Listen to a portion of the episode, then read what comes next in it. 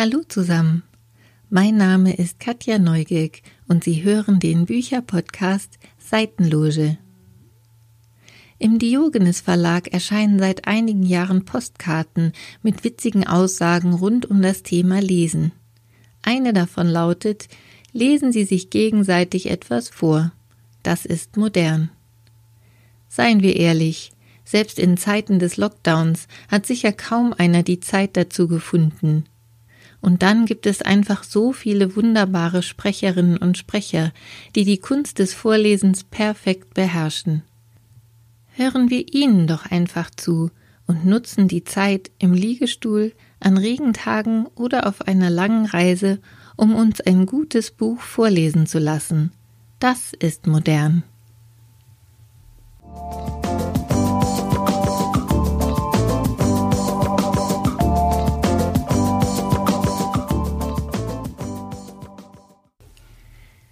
Seit Jahren stehen die Hörbücher von Marc-Uwe Kling ganz oben auf den Bestsellerlisten. Zu Recht, wie ich finde.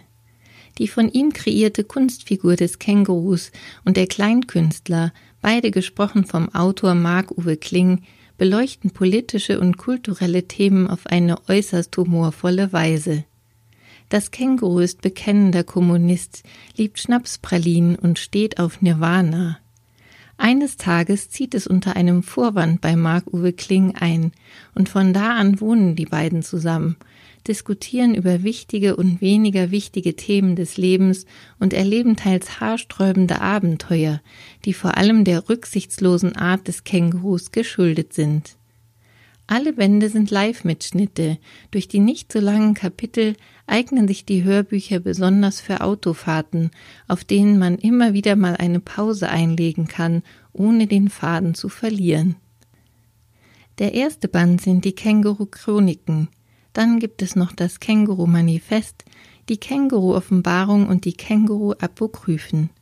Einsteigern empfehle ich die jüngst erschienene CD Das Känguru-Sammelsurium eine Sammlung der zehn beliebtesten Folgen aus allen vier Bänden. An diesen Hörbüchern haben auch schon Kinder ab zehn bis zwölf Jahren Spaß.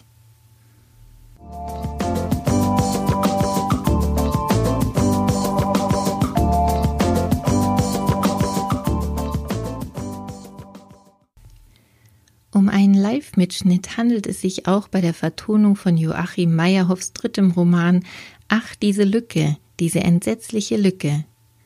Meyerhoff ist ein erfolgreicher Schauspieler, der zurzeit an der Berliner Schaubühne und am Deutschen Schauspielhaus Hamburg engagiert ist.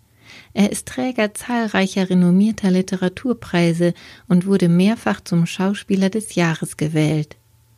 Das Buch ist Teil eines sechsteiligen autobiografischen Zyklus mit dem Titel Alle Toten fliegen hoch.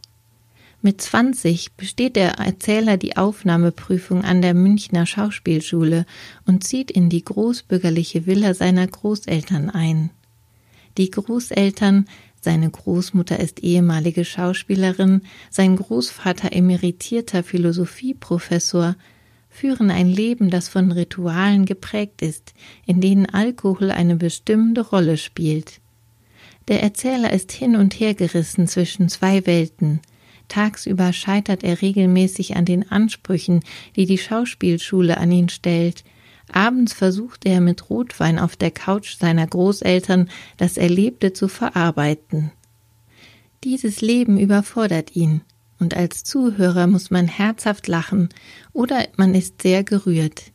Wirklich anrührend, tief traurig und brüllend komisch zugleich.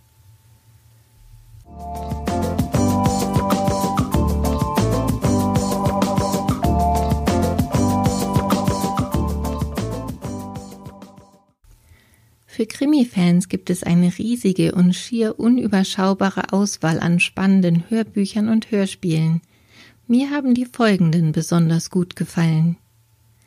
Garantierte Retro-Atmosphäre und Nervenkitzel pur versprechen die Krimi-Hörspiele des Westdeutschen Rundfunks mit den Fällen von Detektiv Paul Temple und seiner Frau Steve, die Vertonung mit den einzigartigen Stimmen von René Deltgen und Annemarie Cordes hat Kultcharakter. Es gibt eine Box mit fünf Fällen, die sie ganze 23 Stunden in Atem hält. Und natürlich gibt es alle Fälle auch einzeln.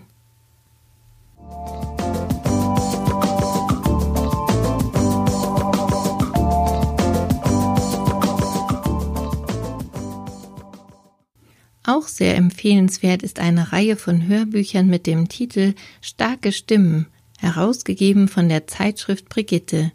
Ausgezeichnete Sprecherinnen und Sprecher haben ausgezeichnete Krimis eingelesen. Besonders überzeugt hat mich der Krimi Der Himmel auf Erden. Autor ist Orke Edwardson, eingelesen wurde das Hörbuch von Matthias Brandt. Schauplatz ist die schwedische Stadt Göteborg, wo ein jazzbegeisterter Kommissar einen rätselhaften Fall lösen muss. Matthias Brandt liest so überzeugend, dass es einen wirklich ordentlich gruselt. Weitere spannende Hörbücher aus dieser Reihe werden unter anderem gelesen von Jan-Josef Liefers, Hannelore Hoger und Andrea Sawatzki.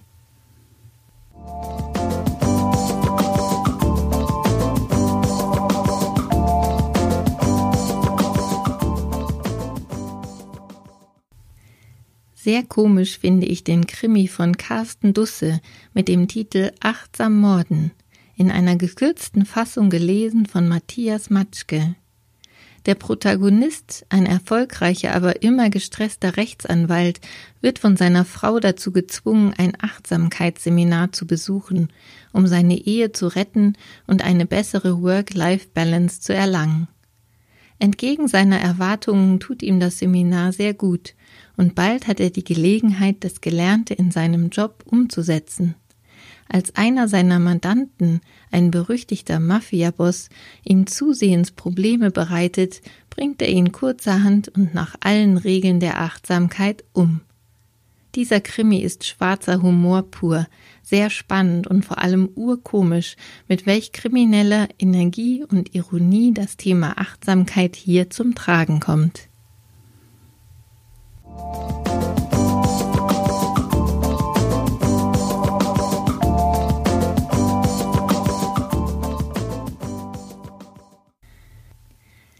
Sehr gerne vorlesen lasse ich mir Sachbücher zu interessanten Themen. Sicherlich kennen Sie schon den Longseller des Autors Yuval Noah Harari mit dem Titel Eine kurze Geschichte der Menschheit. Der Klappentext des Buches verspricht eine kurzweilige Geschichte durch zwei Millionen Jahre. Diese Geschichte dauert, gelesen von Jürgen Huldorf, immerhin gute 17 Stunden, in denen den Hörern die Geschichte des Lebens auf unserem Planeten bildhaft und sehr unterhaltsam erzählt wird. Wer sich auch für Hararis Zukunftsvisionen Homo Deus und 21 Lektionen für das 21. Jahrhundert interessiert, dem sei die im März erschienene Sonderausgabe empfohlen, ganze 48 Stunden lang auf sechs MP3-CDs.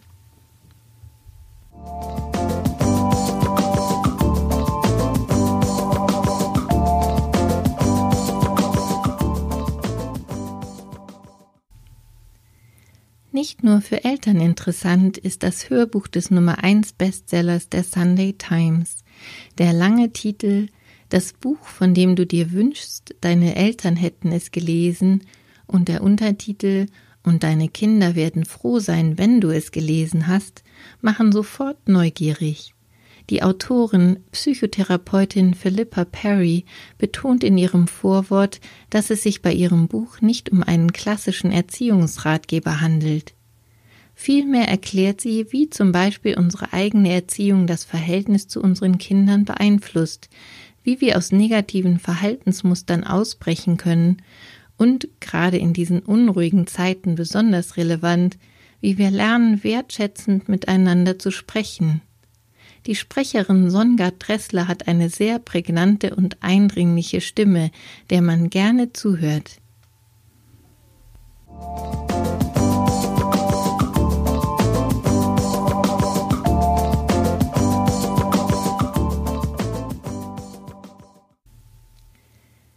sind noch einmal die Angaben zu allen Hörbüchern, die ich in dieser Folge vorgestellt habe. Marc-Uwe Kling, Das Känguru-Sammelsurium, live gelesen vom Autor, Hörbuch Hamburg. Joachim Meyerhoff, Ach, diese Lücke, diese entsetzliche Lücke. Live gelesen vom Autor. Random House Audio. Francis Durbridge, die große Paul Temple Box. Hörspiel mit René Deltgen und Annemarie Cordes. Der Audio Verlag. Orke Edwardson, Der Himmel auf Erden. Gelesen von Matthias Brandt. Edition Starke Stimmen von der Zeitschrift Brigitte. Carsten Dusse, Achtsam Morden. Gekürzte Fassung, gelesen von Matthias Matschke, der Hörverlag. Yuval Noah Harari, eine kurze Geschichte der Menschheit, gelesen von Jürgen Holdorf, der Hörverlag. Philippa Perry, das Buch, von dem du dir wünschst, deine Eltern hätten es gelesen. Gelesen von Songard Dressler, Hörbuch Hamburg. Alle Infos zu den Büchern finden Sie auch auf meiner Homepage podcast-seitenloge.de. Folgen Sie mir auf Spotify, Apple Podcasts oder dieser und ich freue mich über Ihre Bewertungen und Kommentare. Bitte unterstützen Sie den regionalen Buchhandel und kaufen oder bestellen Sie die Bücher bei Ihrem Buchhändler vor Ort. Und nicht vergessen, nach dem Hören kommt das Lesen. Mein Name ist Katja Neugierk und Sie hörten die achte Folge meines Bücherpodcasts Seitenloge